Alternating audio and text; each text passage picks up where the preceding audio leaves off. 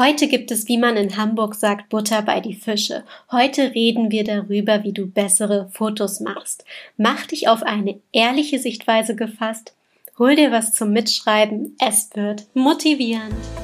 Herzlich willkommen bei Mamas Herzmomente. Das ist der Fotografie-Podcast für Familienmenschen. Ich bin Sonja und gemeinsam zaubern wir deine Herzmomente auf wundervolle Erinnerungsfotos. Trainiere mit mir deinen fotografischen Blick und tauche ein in eine Welt der Tipps und Tricks rund um das Thema Fotografie. So wirst du noch schönere Fotos erschaffen können. Bereit dafür? Los geht's! Zuerst geht es nach dem Intro wie immer weiter mit der Aufgabe, die deinen fotografischen Blick schult. In der letzten Episode ging es darum, dass wir im Halbdunkeln mit etwas Licht für einen kleinen Fotozauber sorgen. Das geht besonders gut mit Lampignons und Lichterketten. Aber auch mit einem kleinen Nachtlicht als Dekoration wertest du deine Fotos auf. Die neue Aufgabe, die du am Ende der Episode bekommst, geht noch einen kleinen Schritt weiter. Jetzt geht's aber erstmal los mit unserem Hauptthema. Die Frage danach, warum werden meine Fotos nicht besser? Wie machst du das? Wo ist der Trick dabei? Das höre ich so oft. Da habe ich mir gedacht, ich erzähle euch einfach mal ehrlich frei heraus, was wirklich wichtig ist, um bessere Fotos zu machen. Für geniale Fotos brauchst du keine mega teure Kamera. Du brauchst keine zehn Objektive. Gutes Licht ist gut, ja. Es hilft schon sehr viel.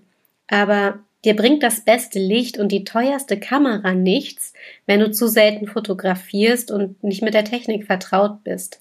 Und dadurch fehlt dir auch das Gefühl und der Blick dafür. Deswegen gebe ich euch auch immer die Aufgaben mit auf den Weg, die den fotografischen Blick schulen. Die Botschaft ist also, geh raus und fotografiere. Nimm die Kamera in die Hand und probier mit den Einstellungen rum.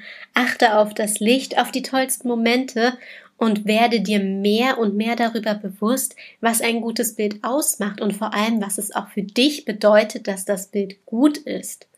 Wenn du endlich in dieses Stadium des Tuns reinkommst und du regelmäßig öfter Bilder machst, dann werden sich deine Fotos mit der Zeit verbessern. So ist das einfach. Kein Meister ist vom Himmel gefallen. Übung macht eben auch den Meister, um noch ein weiteres Sprichwort zu nennen. Du musst dafür auch nicht unbedingt draußen sein. Wichtig ist, dass du die Kamera am besten täglich in die Hand nimmst und Fotos machst. So einfach ist das. Und klar, ein bisschen was anlesen an Technik, wie funktioniert das, sollte man schon auch tun. Aber der Blick dafür, für diese Details, der ist so wichtig, das unterschätzen die meisten Menschen.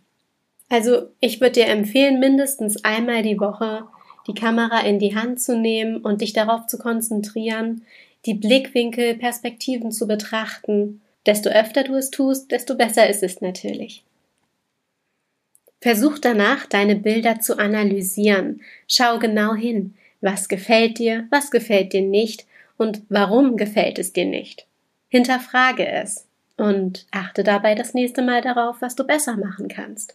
So entwickelst du auch deinen eigenen individuellen Stil. Metaphorisch kann man auch sagen, wenn du weißt, wohin deine Reise gehen soll, dann kannst du sie auch buchen. Wenn du keine Ahnung hast, wohin du verreisen willst, such dir Inspiration. So ist es mit deinen Fotos auch. Setz dir Ziele und schau, was für Fotoshootings du ausprobieren möchtest. Was fasziniert dich und was wäre toll mal auszuprobieren. Und jetzt denkst du dir vielleicht, ja Sonja, das hab ich doch alles schon gemacht, aber es sieht noch nicht so toll aus dann frag dich bitte, was genau stört dich denn? Was würdest du anders machen? Welche Inspiration von welchen Leuten gefällt dir besonders gut und was an deren Fotos ist so viel schöner als deine?